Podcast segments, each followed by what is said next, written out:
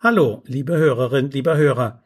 Herzlich willkommen zu meinen Schubs-Lerntipps für Schulkinder in schwierigen Zeiten, Teil 3. Heute möchte ich Ihnen eine Konzentrationsübung vorstellen, die ganz besonders effektiv ist. Sie kann, wie schon die beim letzten Mal vorgestellten Übungen, in einer Minipause von maximal einer Minute durchgeführt werden. Sie hilft nicht nur bei den Hausaufgaben, sondern kann für Ihr Kind auch bei Klassenarbeiten ganz besonders hilfreich sein. Sie löst nämlich sogar Denkblockaden. Wer kennt das denn nicht, dass man während eines Tests besonders nervös ist und dann tatsächlich nicht mehr erinnern kann, was man gestern noch wusste? Damit die Übung wirklich niemanden stört, legt man seine Hände unter der Bank auf den Oberschenkeln ab. Sie geht so. Falte deine Hände. Liegt der Daumen der rechten oder der linken Hand oben? Je nachdem bist du ein Rechtsdäumler oder ein Linksdäumler. Falte nun die Hände auf, aber halte die Handflächen dabei immer noch aneinander und die Finger steif.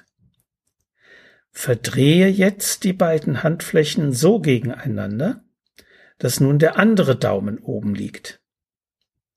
Falte die Hände nun erneut zusammen, also verkehrt, weil eben der andere Daumen oben ist.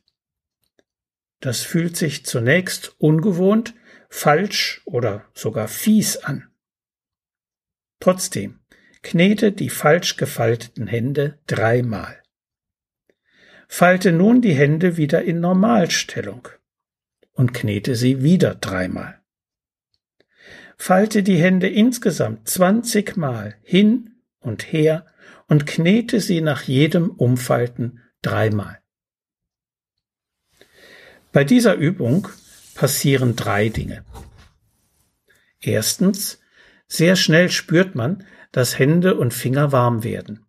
Das ist wichtig, weil unter Stress die Durchblutung in den äußeren Körperteilen reduziert wird.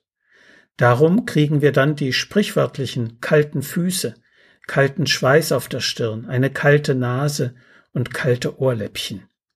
Das bisschen Fingergymnastik beim Händefalten regt die periphere Durchblutung schon wieder an.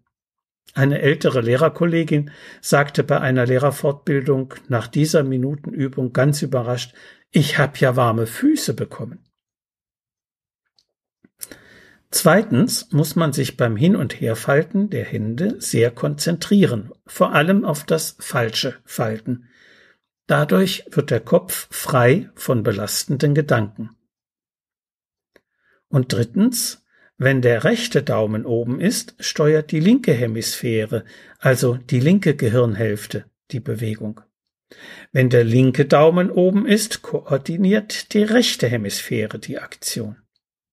So müssen beide Gehirnhälften miteinander kooperieren, der Denkmotor kommt wieder auf Touren und die Blockade des Frontalhirns lässt nach.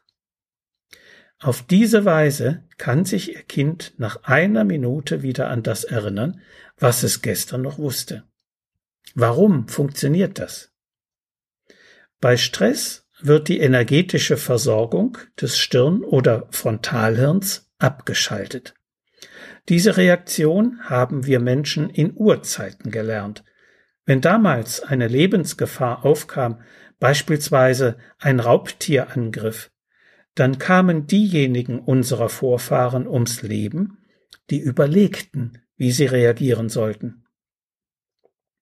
Wer aber seinen Verstand abschaltete und instinktiv auf einen Baum flüchtete, konnte überleben.